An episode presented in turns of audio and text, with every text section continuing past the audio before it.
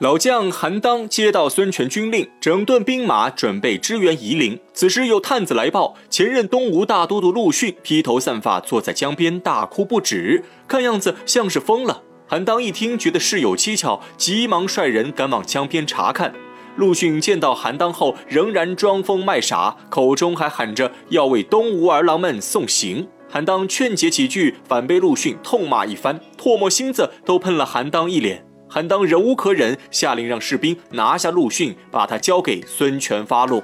陆逊被士兵押着面见孙权，谁知孙权已猜出陆逊心思，他并不想见陆逊，让大臣张昭传话，将陆逊关押起来。陆逊装疯，本就是为了见孙权，眼下遭受阻拦，陆逊心急如焚，但又无计可施，只能仰天长叹：天亡东吴。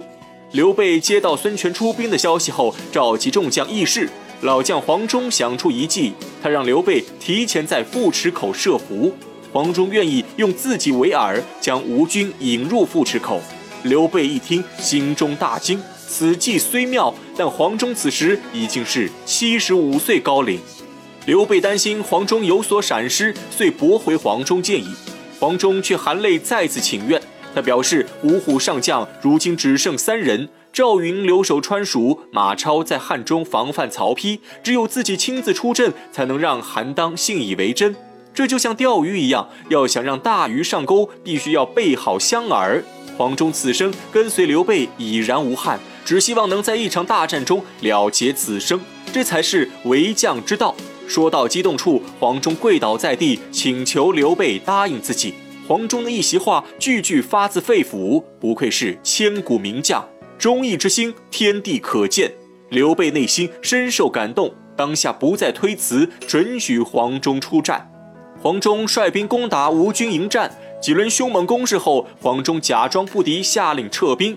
韩当等人不知是计，都想擒杀黄忠立功，于是下令全军进出追击黄忠。黄忠率领残兵一路逃往富池口，此时刘备已经在山谷内设好埋伏。韩当领兵追到山谷前，却突然停下兵马。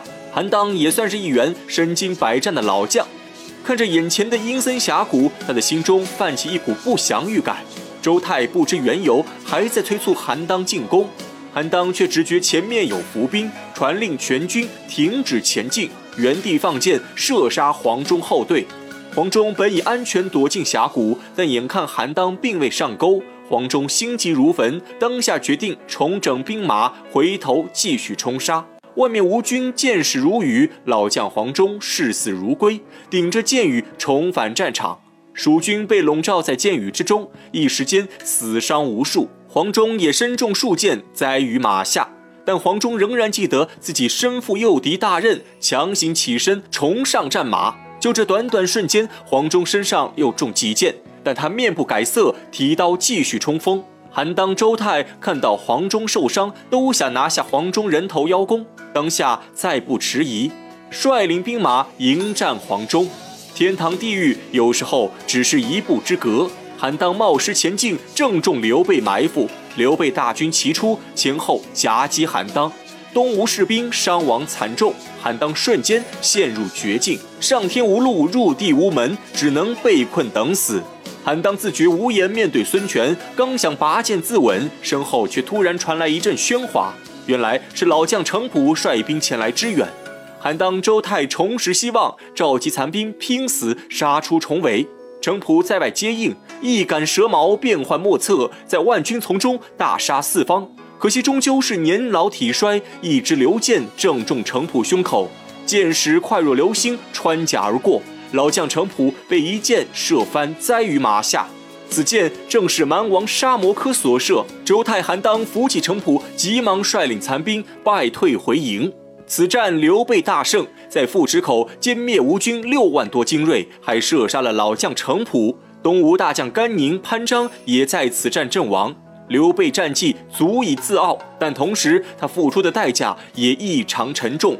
刘备兵马虽然损失不多，不过老将黄忠亲身诱敌，身中数箭，流血不止。刘备得知消息后，急忙回营探望黄忠。此时的黄忠已经奄奄一息，身体内的血都快要流干了，医官束手无策。黄忠也知大限将至，但他从不后悔。臣虽然是败了，可陛下却大胜，臣败的高兴啊！九泉之下遇到了云长，臣就有的说了。这要问问他。陛下封我为五虎上将，知不知？对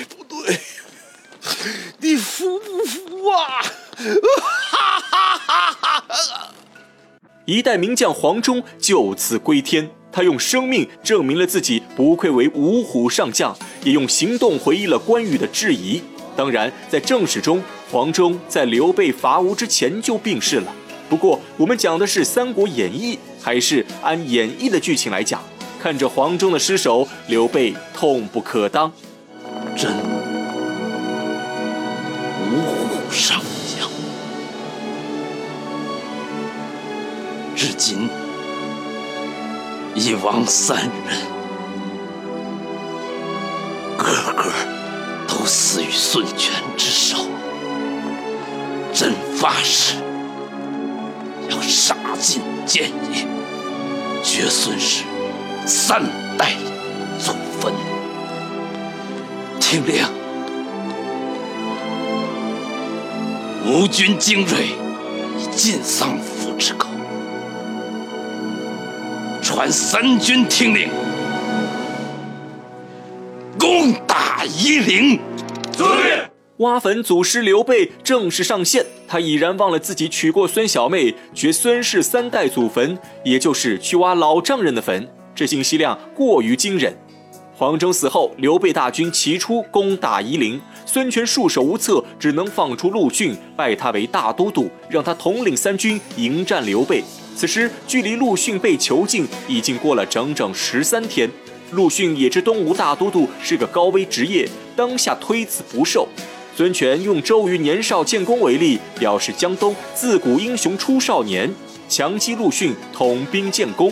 陆逊心系东吴安危，决定豁出性命，收下兵符，正式上任东吴大都督。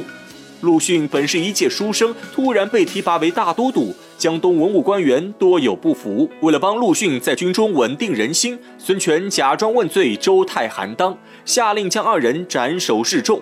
张昭等人劝阻无用，关键时刻陆逊出面求情，孙权免掉二人死罪，将他们发往军前戴罪立功。周泰、韩当感激陆逊救命之恩，对他唯命是从。至此，陆逊在东吴军中竖起威望，将帅一心，共抗刘备。